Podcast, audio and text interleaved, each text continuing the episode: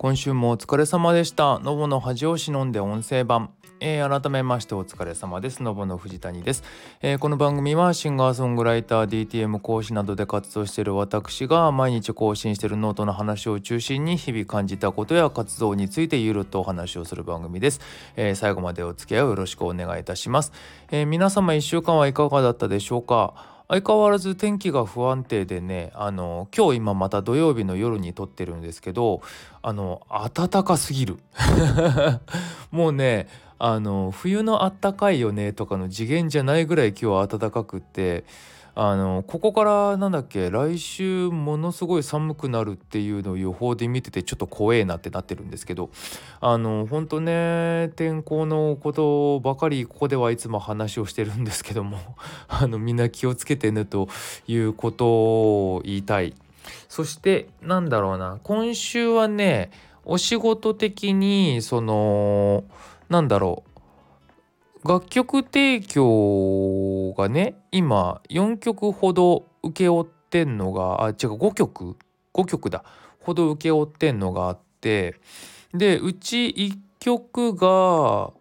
今確認待ちでしょ？でもう1曲が、えーと、歌詞までフル尺かけててちょっとアレンジ直したいなっていうのがある。で他の3つは正直ケツがよく分かってなくってとりあえずざっくり投げられてるからあの2つざっくりワンコーラスデモのデモの骨組みみたいなのがあるのでそれをまとめようかな早めにと思ってるのと1月リリース曲の自分の曲をそろそろ撮ってまとめないと間に合わなくねってなってるっていう感じ。とか制作がいろいろ渋滞してます。あと効果音もやらなきゃいけないしね。ただその辺がこうちょっとずつちょっとずつこう形になって片付いてみたいなことにもなってるのでとてもなんだ？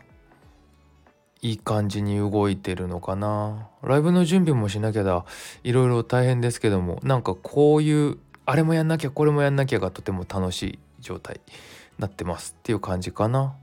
うん。っていうところで今週もノートの内容やっていこうと思いますのでお付き合いよろしくお願いいたします。まず12月10日のお話。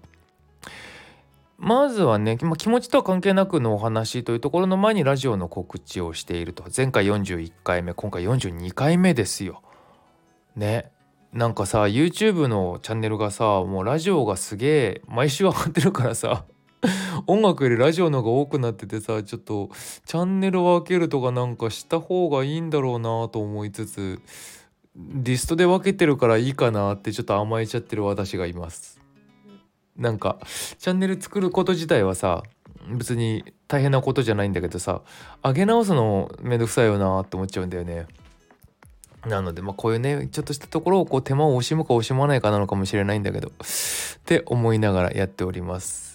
であのまあここが42回目ということで前々回ぐらいからかななんか締めの言葉がね締めがちゃんと締まってないんだよね。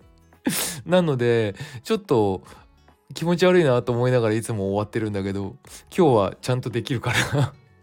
一応台本は言い過ぎだけどあの締めの言葉とオープニングのところはメモに書いてメモっていう形で書き出しててそれをちゃんと読むようにしてるんですよ。なんだけどそのそこに行くまでに言ってる言葉が結局ダブってなんかもやっとする感じになっちゃってることが多くってね。ちょっと良くないなと思う。今日は綺麗に終われるんでしょうか。交互期待。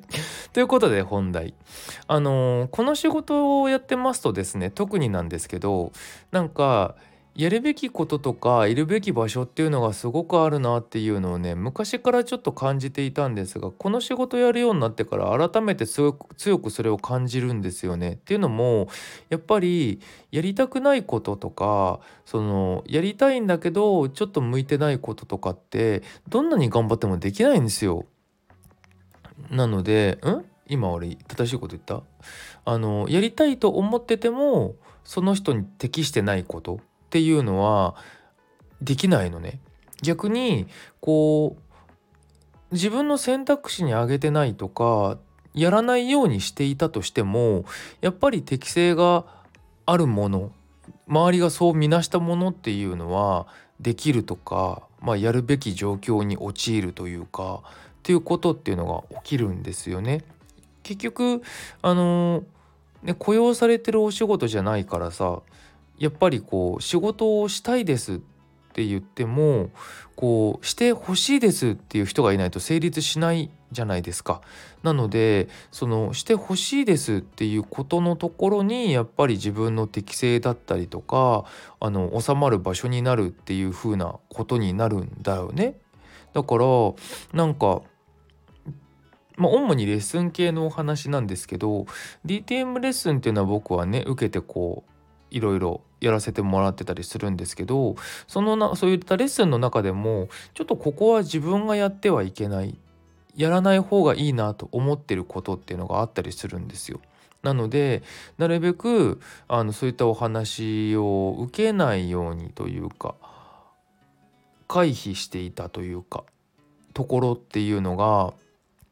ちょっとあったんですけど最近まだあのなんだろうな生徒さんが具体的に決まってるとかではないんだけど体験の方で結構流れてくるようなお話があってそのなんだろうな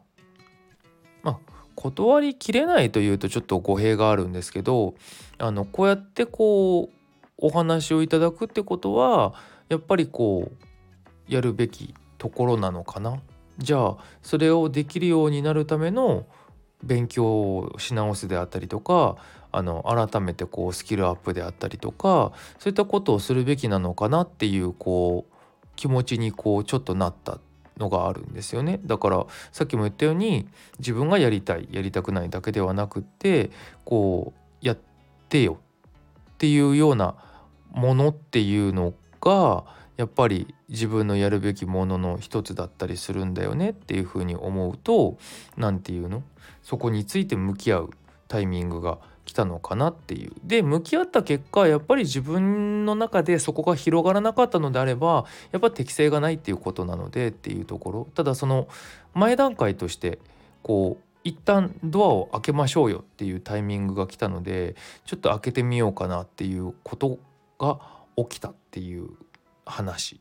なんですよね。うん、なのであの特になんだろうな。何か好きなこととかがあってこう目指すところがあってみたいなことをね聞いてる人の中にいらっしゃったとしたらそのための努力って絶対するべきだし努力をして無駄になることはないんだけどなんか収まるべきところに収まるっていうのってあるからそのなんだろうな。収まりたいっところに対してがむしゃらにまずやった上でそのそのままそこに収まることもあればちょっとずれるんだけど別のところに収まるっていうこともあったりするのでまずなんだろうな努力をするとかそのやりたいことに対して突っ走るっていうこと自体はやめないでいきなって思うかな。うん、どうしてもやりたいことがあってそれじゃないのであればやらないっていうのも一つの選択肢だと思うんだけどあのいずれにしてもなんだろうまず動かないと話も始まらないし動くこと自体で損をすることってないと思うんだ。そのなんだろう目に見えてお金が減るとかこうそういった収入がなくなるみたいなねそういった意味での何かマイナスなのかな。いわゆるリスク的なものは発生するっていうのは事実あるとは思うんだけどただあのー、考えて動いてやってたらこう命が奪われることはないと思うのね。なのでうんやりなって思う。その上でどうなるかっていうのはそのさっき言ったようにやるべきこといるべき場所っていうとこに収まるからっていうのは思うかな。うん、っていうお話でした。次マジで。えっとね来年2024年でですねのぼさんになって私10年目なんですよどうやら。最初はあの僕もともと別の名義でも、まあ、ずっと基本ソロなんですよね。途中サポートメンバーを入れてあの活動の形として活動の形としてはバンドになったみたいな時期はあるんですけどそれも正式メンバーとかそういうことではなくあの基本的には自分が中心となりつつのソロの状態っていうのであの始めて動いてたんですけどあのー活動に行き詰まりを感じるとかあとはやりたいことやるべきことを自分なんかこれをやるべきだって思って動く傾向があるんですけどそのやりたいことやるべきことがちょっと変わったなと感じてそれにあたって今の名義ではちょっと違うなって思ったりすると名義を変えるみたいなことがよくあるんですけどそれでのぼさんを名乗り始めてから10年。もともとは前の名義で辞めた後どうしようかなと思ったんです。その音楽的にやりたい音楽があってその時やってることでちょっと違ったのね。で自分でそれをできるようになるにあたってちょっと潜ってその勉強ってほど勉強その時はできてなかったんだけどいろいろ音をね試行錯誤して作ったり曲作ったりとかっていうことをしなきゃいけないなって思ってだいたい1年ぐらいこのそういった試行錯誤期間があったんですよね。であのー、そろそろできそうって思ったというかあのまず作品作ろうって思ったんですライブ活動のまあそもそもライブ活動するにも曲なきゃできないじゃん。でただライブ活動は一旦後回しにしてミニアルバム作ろうって思ってちょっとコンセプト決めてのミニアルバム作ったんですよ。でそれをサブスクでの配信その時も CD にも一応 M3 参加するために CD にもしたけどその前にサブスクで配信してであとオーディオストックでそのしちょっとねシンセとかを結構よく使ったエレクトリックな音楽ももともとそういうのをやろうとしてたんだけどそのエレクトリックな部分をもうちょっと比重を高めようとか自分の作れるクオリティを上げようと思ってそのソフトウェアシンセでいろんな効果音を作る勉強をしたりとかやってたのね曲作ったりとかでそういった作った効果音とかをオーディオストックっていうそのネットにある効果音とか BGM とかをこう著作権フリーで使えるっていうサイトに登録してっていうので動き始めたのがそもそもノボさんスタートなんですよ。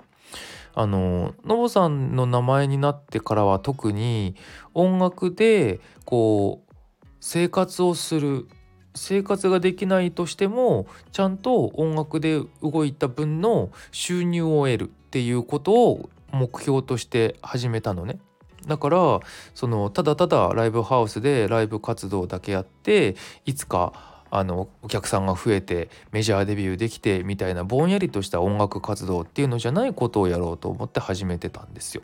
でそのサブスクで配信を最初の作品をしたのが2014年だったはずなのね。だから10年目の2024年だ2024年で10年目になるっていう計算をしているんですけど本当に。すごいよね。僕自分で言うのもなんだけどさあのー、大体何かしらの新しいものって俺結構早めに手出すんですよ。だからまだライブハウスで活動してる人たちがみんな CD 作ってる時に僕はもうサブスクでそれこそ Spotify とか Apple Music とかで配信してたんであのサブスク配信歴は長い。再生数は伸びてないけど。辛い。っていう感じでございます。であのさっきも言ったけどまだまだね全然待ったんだけどそういった音楽をねお仕事としてこうちょっと作らせてもらうみたいなことも少しずつ増えてきていて、ね、今となっては会社員すらやってないみたいな状態にできたのでここからねさらにこうどうやって広げていけるかっていうことをもっと広げなきゃなっていうことも考えながらこうやる気いっぱいっていう感じなんだよね。でねあの音楽でさお仕事収入を得るっていうこととさ人気者になるって別の話なんですよ。だからさそのその上でもうちょっとねあの音楽聴いてくれる人が増えたりとかあの来月1月ライブやるけどさライブ来てくれる人が増えたりとかさそういう別の方向の部分も伸ばしたいなと本当に思ってて。そこをねどうやったら伸ばせんのかなっていうのを今考えてる。まあ SNS 今だったら SNS 頑張るとかなんだろうけどね。ね。え難しいよね。っていうお話が11日。次。12日今年もダメでした。あのシュトーレンってみんな知ってますっていう。まあ知ってる人も知らない人もいると思うんですけどあのドイツ発祥のお菓子であの12月のあの要はクリスマスまでのクリスマスまでの12月のちょっと前からの期間をあのアドベント期間アドベントっていうのかな？あのアドベントカレンダーっていう言葉が言葉というか実際カレンダーとかがあるんですけどそういうそのクリスマスまでの間にこう数日に分けてねちょっとずつ切り分けて食べていくお菓子があるんですよ。それがあのここ数年特になんかコンビニとかでも結構見かけるようになってさ簡単に買えるようになったんだよね。であの洋酒を使ったお菓子なので僕そういう洋酒使った系のお菓子超好きなんですよ。であのお食べたいと思っていつも買うんですね。でさっきも言ったようにあの数日に分けて食べる習慣のものなのでちょっと大きめなんですよ。でお値段も普通のパンとか菓子パン系ケーキデザート系と比較してもやっぱちょっとお高めなんですよ若干だけどね。でその1日にまあ1切れとかそうやって切って分けていくでだんだんその何て言うの？日にが経つにつれて味が変わっていくっていうのもちょっと楽しみながら食べていくっていうものだったりするんですよ。なんだけど僕これを数日に分けて食べたことがない。そのもともとねそれは保存効くように作られてたりとかするんだけどさこう何て言うの？まあ分かりやすく言うと我慢できない僕はこう食べ物系はもうなんだろう残すということが基本できないので食べきっちゃうんですよ。なのであのさっきも言ったように数日に分ける前提だからちょっと大きいしあのお砂糖も使ってたりとかするからカロリーもちょっと高いんですよね。っていうのを1個丸々千何キロカロリーとか書いてあったんじゃなかったかな。うんだからご飯とか以外にだからあれぐらい？ペヤングの超大盛り？大盛りあの2つ入ってる分ぐらいかな。のカロリーはあるわけですよ。っていうのをねなんだかんだ言ってこう食べきってしまったっていう話。しょうもないんだけどさ。アドベント期間まだアドベント期間だから改めてコンビニで買おうと思えば多分まだ売ってるはずなんだよね期間的に。これからはこうね買った後こう切り分けて食べても別にいいんですけど多分また多分1個食べちゃうんだろうなと思うっていうしょうもないお話でした。次もやもや。あのー、まだねちょっと慣れないのがこうやってお仕事させてもらうとさこう何て言うんですか？会社とかにあるさとりあえず行って時間を過ごしてれば最低限どうにかなるってわけではないお仕事じゃないですか。だから一個一個がさこのテストを受けてるみたいなイメージなんですよ。そのだからお仕事をねやらせてもらいます。何か作ります。提出します。でこうフィードバックが来ます。こうこういうところをちょっとこうしてほしいです。みたいな。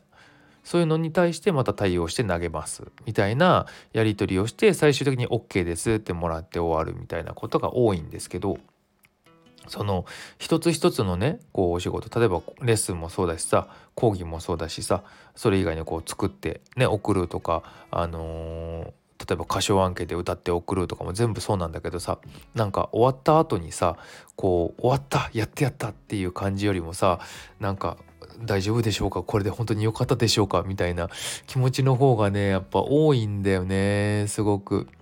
なかなかね自信がないみたいなところもあったりしつつそのものによるんだけどさもうある程度半分業務提携とかに近くってさこうこっちが何も言わなくても定期的にお仕事を投げてくださる方っていう例えばちょっと前やってたカラオケ案件みたいなああいうのとかだとさこうなんだろう多少もやっとしてるのがあってもさあの向こうからそのまたお話いただけるって思えちゃってるからそういうのなかなかなくなってくるんだけどさ基本的に大体やっぱ単発の毎回テストみたいなもんなので俺さっきも言ったかなテストみたいなもんなので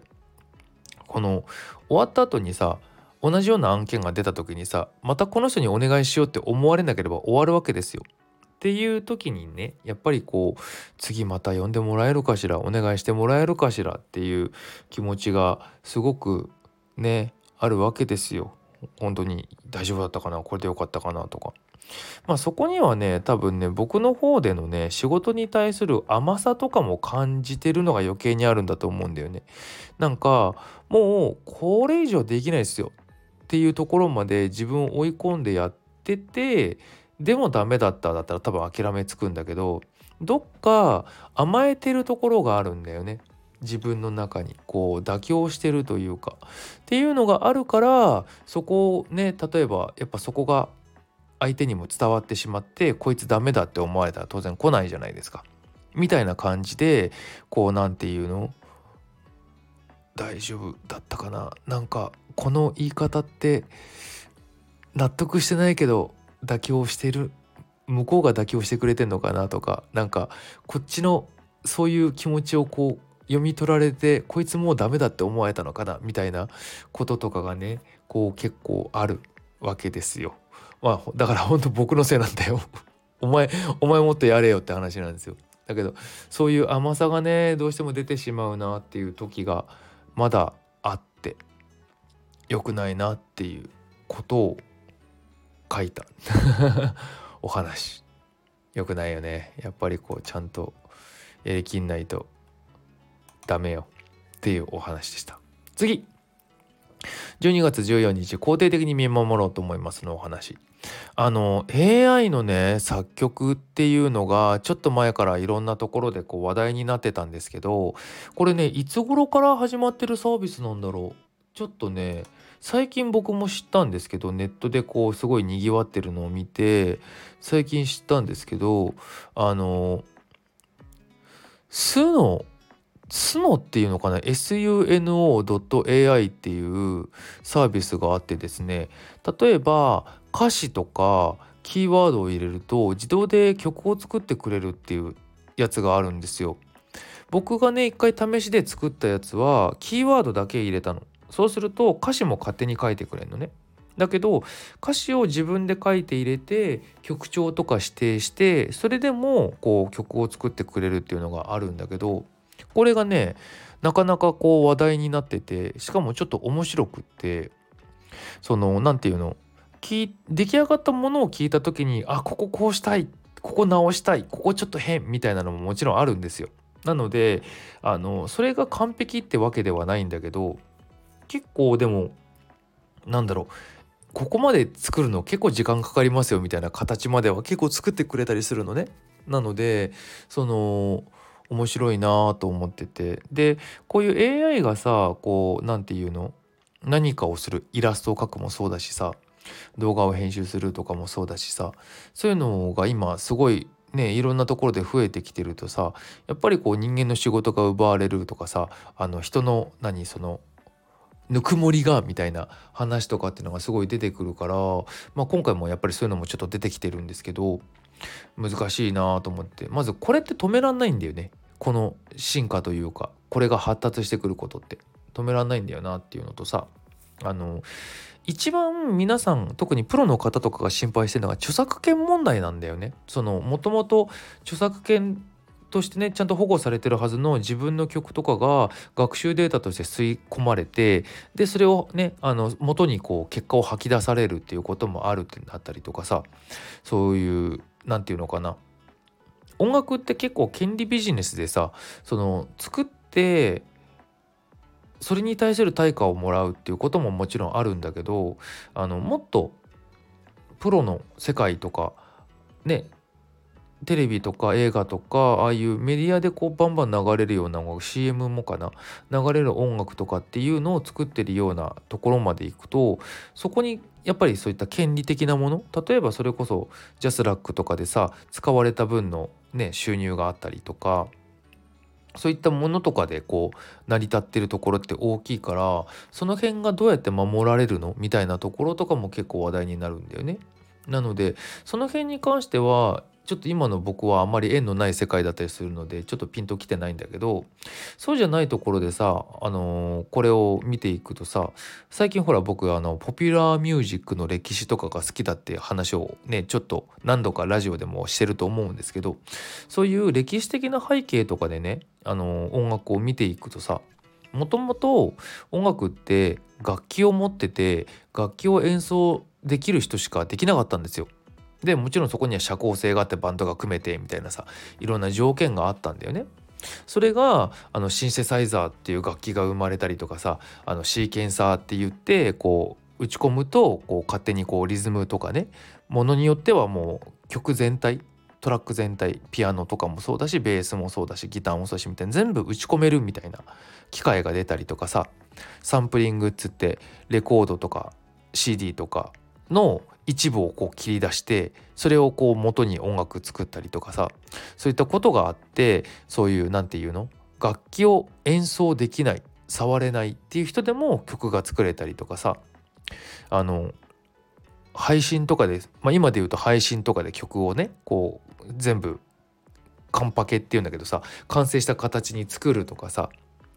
まあギターとか歌とかを録音するレコーディングをするとかもさ昔は結構な高いスタジオで録音をするレコーディングしてミックスとかマスタリングするしかできなかったわけですよ。なのでこうプロの人とかあのー、バンドとかねライブ活動してた人でもやっぱりこうそうやって応援してくれる人そのお金をこう出してくれる人、まあ、自分たちが仕事頑張ってお金貯めて自分たちなけなしのお金で使うとかももちろんあるんだけどやっぱりこうみんなができるものではなかったわけですよ。だけど今はそれこそねパソコンと DAW も無料版のものもあったりとかさなんなら iPhone だってできるわけじゃないですか。っていうふうにこう何？限られた人しかね作ることができなかった音楽の完成形もさ今普通に作れるようになってきてるじゃん。で今度はそうするとさ楽器の技術はないかもしれないけどさパソコンの知識とかソフトを使いこなす技術っていうのが必要なんでそういうのをね持ってる人たちっていう風になってくる。ここってもうなんか求められてる技術とかが知識が違ってるじゃないですか。っていう変化ってずっと起きてきててでそれに対してやっぱりこうね楽器を弾きながらこうね音楽的な素養があってさ楽譜とかも読めてそういうのでこうやり取りしてきた人からするとさその楽器も触ったことないのに作曲って言ってた時期って絶対あるはずなんだよね。シーケンサーなんてそれこそ機械的であの人の何ノリがないみたいなことは絶対言ってたし僕が音楽始めた時もやっぱ打ち込みに生演奏歌とかっていうのをこうどうやって載せるかっていうことを考えて作り始めてたからあの要は何ていうのドラムがいないことがもう最終形だよっていう形で音楽をやってたんだけどライブの感想としてあの早くドラマーさん見つかるといいですねって言われたりとかしてたわけですよ。まあそれはそういう曲をね要は曲とかでそういうところがこう伝わらなかったっていう考え方もあるのかもしれないしその人はもうバンドでやるもの音楽っていうのはっていう認識で打ち込みイコール見つかってないんだって思っただけかもしれないしわからないけどそうやって何て言うの？やっぱりこう理解がまだ足りてない時代ってあったわけですよ。っていうのがだんだんこう何て言うの？それがあることが当たり前な世代とかが生まれてくるとそこに疑問や不満は当然持たないわけでで変わっていくってことが起きるわけですよね。それの第何期かの時期が今来てるっていうでその時は言われる立場だった自分たちが客観的に見てこう時代が変わる世界が変わるっていうあの場所にいるからその見え方が逆の立場で見えてる状態になってるんだよなっていうふうに思ってるのね。だからあのパソコンとか DAW 使わないのに作曲してるって言うなよ AI でっていうことを言いたくなっちゃったりとかあのー、ねそんなの音楽じゃないよって言っちゃう人も出てくるんだろうなって思ったりするんだけどこの間今日かな SNS で僕が結構目を向けている作曲家の方がつぶやいてるので作る過程が楽しいんだよっていうのがあってこれほんと真理だなと思うんだけど実際できないことを一つずつ覚えていってできるようになってってっていう作っていく過程が面白かったりするんだよねこういう作品作りって。もちろんそれを経て出来上がった瞬間が一番最高ではあるんだけどそのこう何て言うんだろう自分の中から生まれてくる衝動的なものをさ少しずつ形にしてさ最後形になったっていうあのね山を登って降りる感覚に多分ちょっと近いんだけどさ。あごめんね。これ登山家の方ちげえよと思ったらごめんなさいなんだけど。そういうののなんか、ね、そういうのを求めて作る人たちって作ってるから例えば今音楽作ってる人たちがこの一つの方法論として取り入れることはあったとしても作曲をやめて AI 頼りになることはまず間違いなくないと思ってて。でこれから作る人たち例えばそれこそね DAW とか触ったことないとか触ったけどちょっとよく分かんなかったみたいな人がこういうのを使うことは起こりうるかなとは思うんだけどだけどあの AI のさチャット GPT とかを使ったことがある人だったら分かると思うんだけど結局どういうふうに指示をしてこう何指示をするかっていうところに結構 AI の結果って左右されるんですよね。なのでそこの部分の使いこなしがうまい人とかあと出来上がったものの良し悪しを判断できる人っていうのじゃないと結局どんなに AI が頑張ってくれたとしてもいい作品にはならないと思うのね。なので逆を言うと音楽的素養がなくて技術もないんだけどその辺のアウトプット力がある人が作ったらすごい良くなることも当然あり得るっていう。もうだからこれルールと競技が変わってんだよね。もう音楽っていう音を扱ってるものなんだけどちょっと違う競技になってるみたいな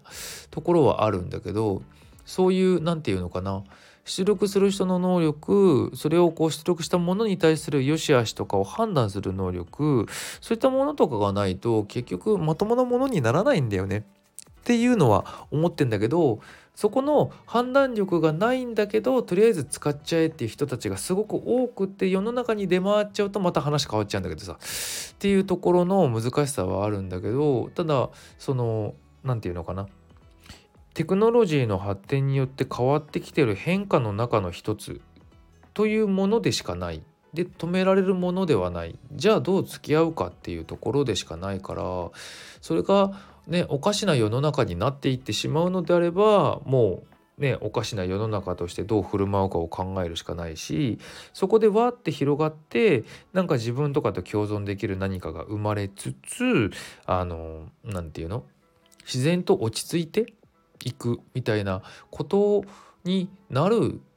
と思うんだよ。だって生演奏する人別にいなくなってないじゃんとか。楽譜を書いて楽譜で作曲する人いまだにやっぱ普通にいるから。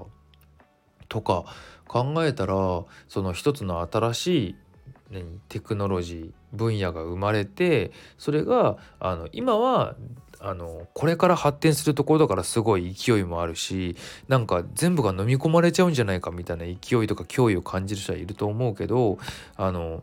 収まるところに収まってあのバランスが取れてっていう風になるものなんじゃないかなと思うんだけどね歴史的な見方をすると。うん、それが何て言うの？今回は違うぜって本当まるまる飲み込まれて終わることもありえない話ではないけどただどうなるかはもうねあの見てるしかできないからなんなら楽しんだらいいんじゃないって思っちゃうかなっていうところ。ただそのお仕事関係とかあとその著作権とか、まあ、含めての権利関係のところをが深く関わってる人からするとその辺が早く整理されるといいよねってのは思うけど今が多分微妙な状態なんじゃないかな。でもジャスラックもなんかこの辺の開発に開発じゃねえやこれをこう発表するにあたってこれじゃないやつなのかな。なんか AI と音楽についてのねいろいろ関わりをジャスラックも関わってそのルールを決めるみたいなこととかをやってるみたいなのツイートをちょっと見たことがあるのであの全く置いてかれてるわけではないんじゃないかなと思うんだけどね。基本ね法律とかこういう権利ごと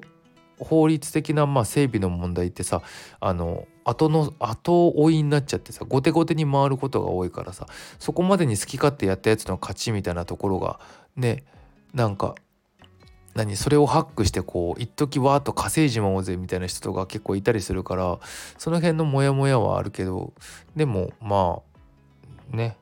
大丈夫大丈夫っていう表現もちょっとおかしいんだけどうんまあ肯定的に見守ろうかなっていう 僕はそう思ってますっていうお話でした。次お待ちしております12月15日のお話あの本当何度でも言うんですけど来年のね1月にライブを久しぶりにやります。1月6日慶応堀之内のタイム東京というライブハウスでやります。なのであのぜひ遊びに来てくださいっていうもう本当にライブ見に来てほしい。こっちも頑張るから。っ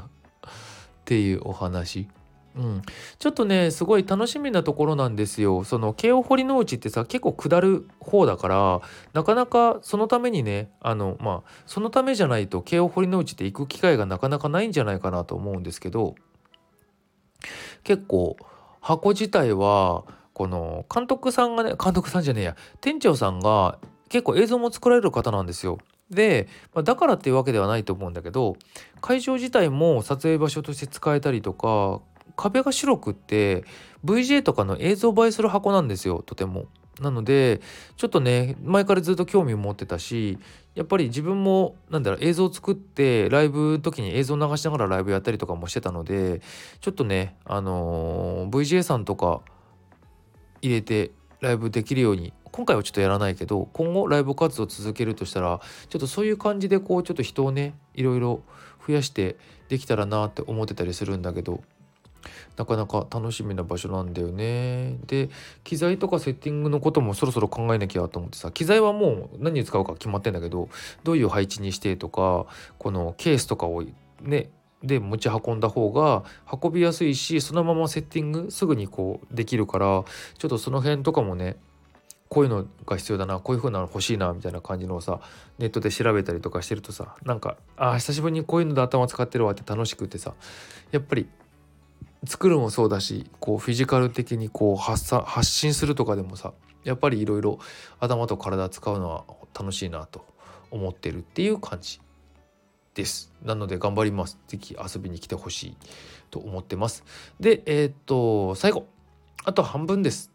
最後でね、うん、最後の話。えー、っと、この、わからないとわかるの話。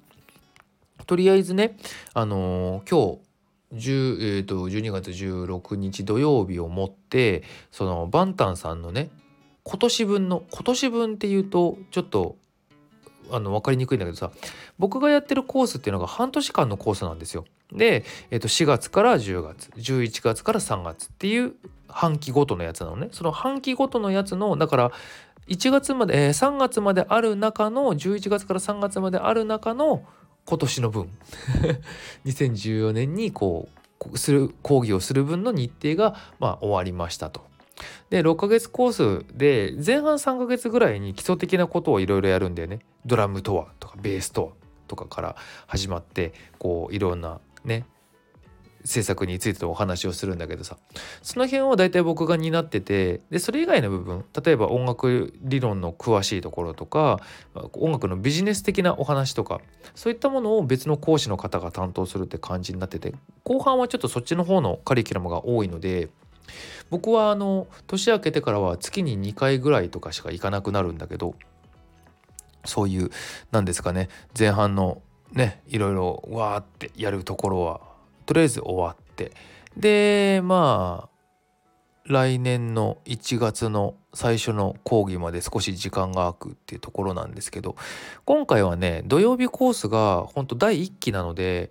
人数も少なくってみんな初心者だったんですよ。本当に何だろう今回初めて Mac でロジックを手に入れました。触ったことほぼないですみたいな人だったのね。だからあの分からないことが分からないんですよまず。そもそも全部わかんないんだもんっていう状態。だからあのいろいろお話ししてもそれがもう聞くこともやってもらうことも何もかも全部初めてみたいな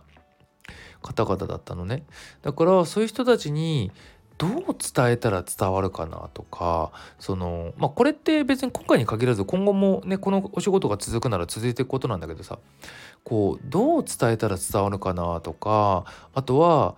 もうほんとちんぷんかんぷんなの伝わってないのが分かるんだけど あのどっかでいつか聞いた気がするって思ってほしいからとりあえず言っとかなきゃいけないみたいなこととかもありながらそういうのをねひたすらこうこっちも考えながらやってたんだよね。でちょうどねあの来年の1月の最初の講義の午前午前と午後あるんだけど午後がその別の講師の方なのね。でその方がそこまでに提出する課題っていうのを出してくれてるんですよ。でその課題っていうのがまあ普通に作曲なんだけどささっき話した通りあのまだ何もほぼほぼ何もやった経験のない人たちっていうのがその1ヶ月2ヶ月ぐらいでこう何曲を作るって結構なことなんですよ。だから大丈夫かい？君たちできるかい？っていうのをこうずっと僕の方で言っててで特にあの何て言うの？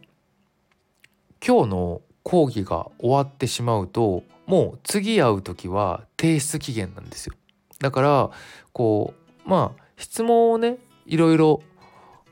なんか生徒さんと学校とのディスコードがあるらしいのでえ？ディスコードだっけな？なんだっけな？スラックだ。スラックがあるらしいのでそこで質問があったらどんどん投げてねって言ってるんだけど今のとこまだ来たことないんだけどさ。ただなんだろうなもう直接聞けることって今しかないからあの今日聞いてってねっつって いろいろ話をしてたのね。で最初はやっぱりみんなその何講義が始まったね11月とかそれぐらいの時はさやっぱりこうさっきも言ったように分からないこと自体がそもそも分かんないもう全部分かんないって状態だからさ質問もできないわけですよ。なんだけどちょっとずつ知識もついて自分でやってみた結果分かんないなってこととかもね出てきてたりするからあの今日とかもさ最後にさ帰り際にすごい質問してくれる生徒さんとかがいてさその自分が分からないことが分かるようになってきたっていうさ一つのこう階段を越えたっていうのを思ってさちょっと嬉しくなってしまって。でこれをね超えていろいろやっていくとまた次のやっぱり分かんないっていう時期が来るんだけどさそういうのを繰り返して分かった分かんない分かった分かんないって繰り返して成長していくものじゃないですか。なんかその辺の変化それが単純にね知識がついたのか知識はあったんだけどこの質問しようっていう心を開いてくれたなかったのかどっちかちょっとまだ分かんないけどでも知識はついたな個人的には見てて思うっていうのがねなんかあってちょっとこっちも熱が入ってしまったっていうお話だったんですけどっていうことがあってねなのでとりあえず今年のお仕事のあこれがだから一個仕事納めってことか。バンタンさんの講義についてね。普通の個人のレッスンは ABC さん ABC ミュージックスクールっていうところに僕登録して個人のレッスンやってるんですけどそっちの方はもちろんまだまだあるし、ね、作る仕事についてはそもそもそういう仕事納めなんてものはないのであの全然ね仕事は終わらないけどこれについては1個区切りがついたっていうところででその来年の123であと3ヶ月分なので講義としてもね半分今終わったよっていうところでこのあと半分です。言葉で締めたんだけど。っていう感じでございましてもう12月だもんね。もう12月も後半過ぎたんだもんね。もうあと半月半月うわ。どう？皆さん。悔いない生活してる？まだ頑張れるからね。やりましょうね。っていう感じで。今日のお話は終わろうと思います。えっ、ー、と曲のね制作以来ちょっと